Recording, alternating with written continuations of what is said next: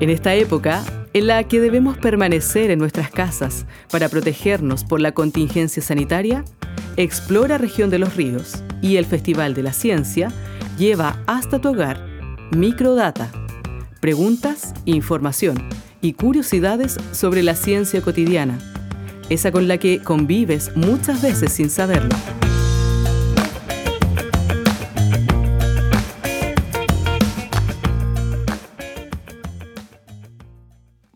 Soy Mateo Brain, comunicador científico, y te invito a conocer y preguntarte sobre la ciencia y la tecnología con la cual convivimos.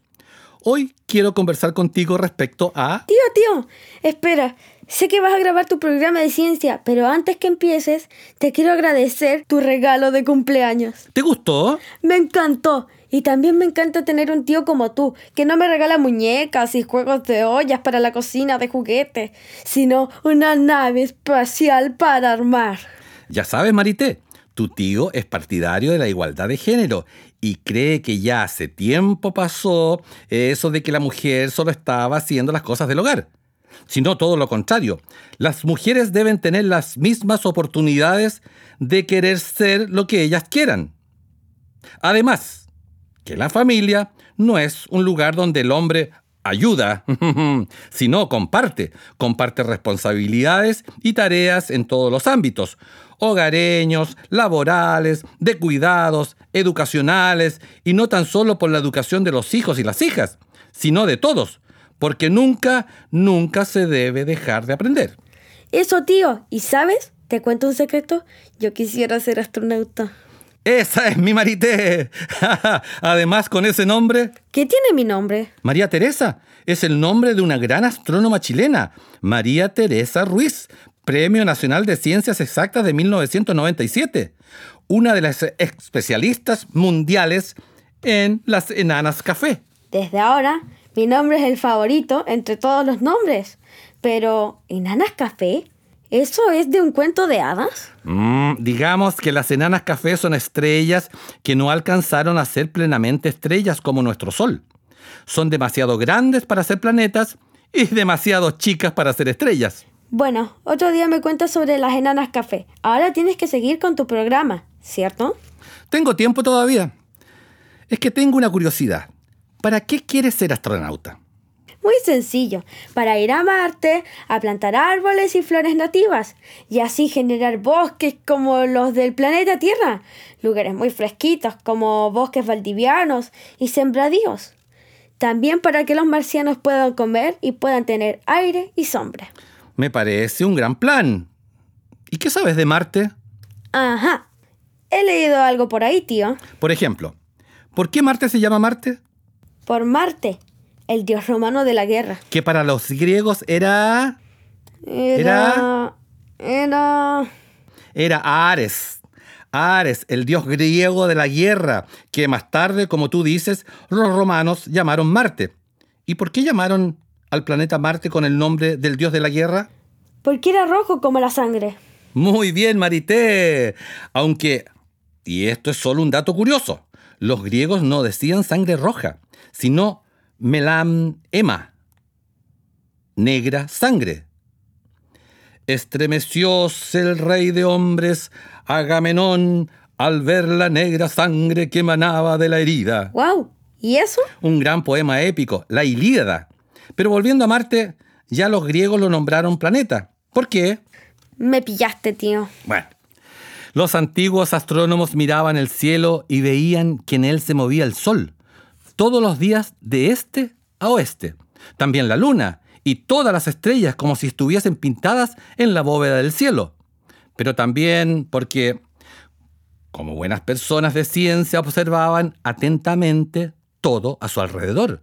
Así notaron que entre las miles de estrellas que veían, era el paraíso del cielo sin contaminación gaseosa ni lumínica, te habrás dado cuenta de que en el campo y mientras más lejos de las ciudades, mejor. Se ven muchísimas más estrellas que en la ciudad, donde las luces alumbran tanto el suelo que no nos dejan ver el cielo. Y bueno, entre las miles de estrellas, te decía, había algunas que se movían en relación con las otras. Y es más, a veces incluso no se veían. Entonces los griegos las llamaron planetes. que quiere decir vagabundos o errantes. De ahí, por supuesto, nuestra palabra. ¡Planeta! Ahora, ¿por qué se ve rojo como la sangre? Eso también lo leí. Y es porque hay mucho hierro en su superficie.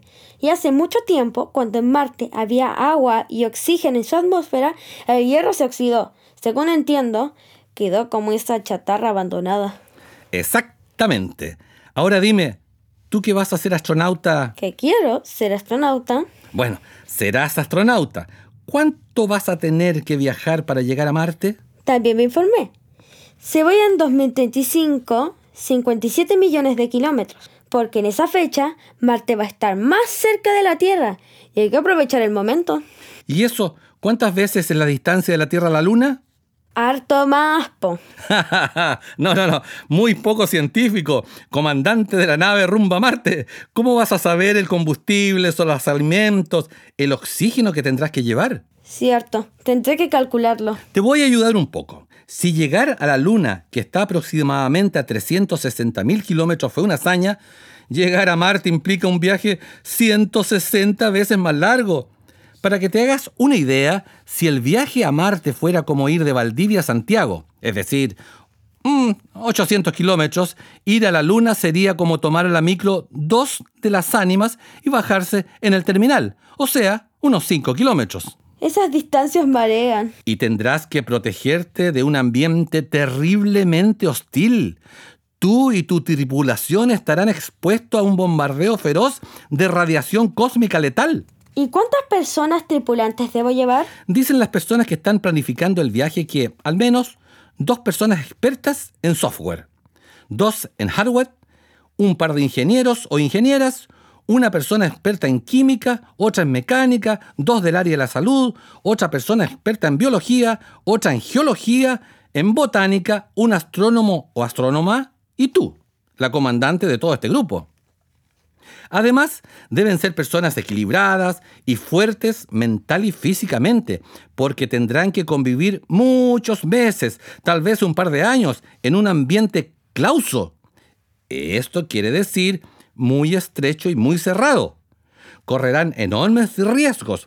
Quizás algunas expediciones fallen y todos sus miembros se pierdan. Pero mm, de a poco todo se hará más fácil y seguro. Nacerán personas en Marte, serán marcianos, muy diferentes a nosotros en una serie de aspectos. Si en la Tierra peso 70 kilos, en Marte pesaré mm, unos 28. Al revés, un marciano que allá pese 28 kilos se sentirá abrumado al venir a la Tierra, porque aquí pesará 70.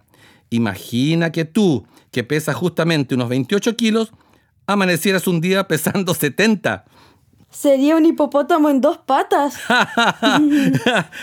Alguien podría decir, y de hecho lo dicen, ¿para qué este gasto en recursos y en vidas cuando tenemos tantos problemas acá en la Tierra? Mi primera respuesta sería porque la tecnología que tendremos que crear mejorará nuestras vidas en la Tierra, lo que quedó demostrado con todo lo que se creó para llegar a la Luna. Sin las comunicaciones que se desarrollaron entonces, no tendríamos teléfonos celulares, ni GPS, teflón, detectores de humo, un largo, etcétera, etcétera. Lo que desarrollemos en Marte para la sobrevivencia de los marcianos también será aplicable a la sobrevivencia de miles de millones de terrícolas. Se podrá trabajar desde allá para solucionar los problemas que la torpeza de nuestra generación está provocando en la Tierra, dice el gran José Massa. Y finalmente, porque no podemos sino hacerlo. La humanidad es así, y si no lo fuera, aún viviríamos en una caverna, muertos de susto, cubiertos con pieles. Así que, a despegar, mi gloriosa comandante. Al cielo y más allá. Tío, ¿y tu programa de ciencia que ibas a grabar cuando llegué?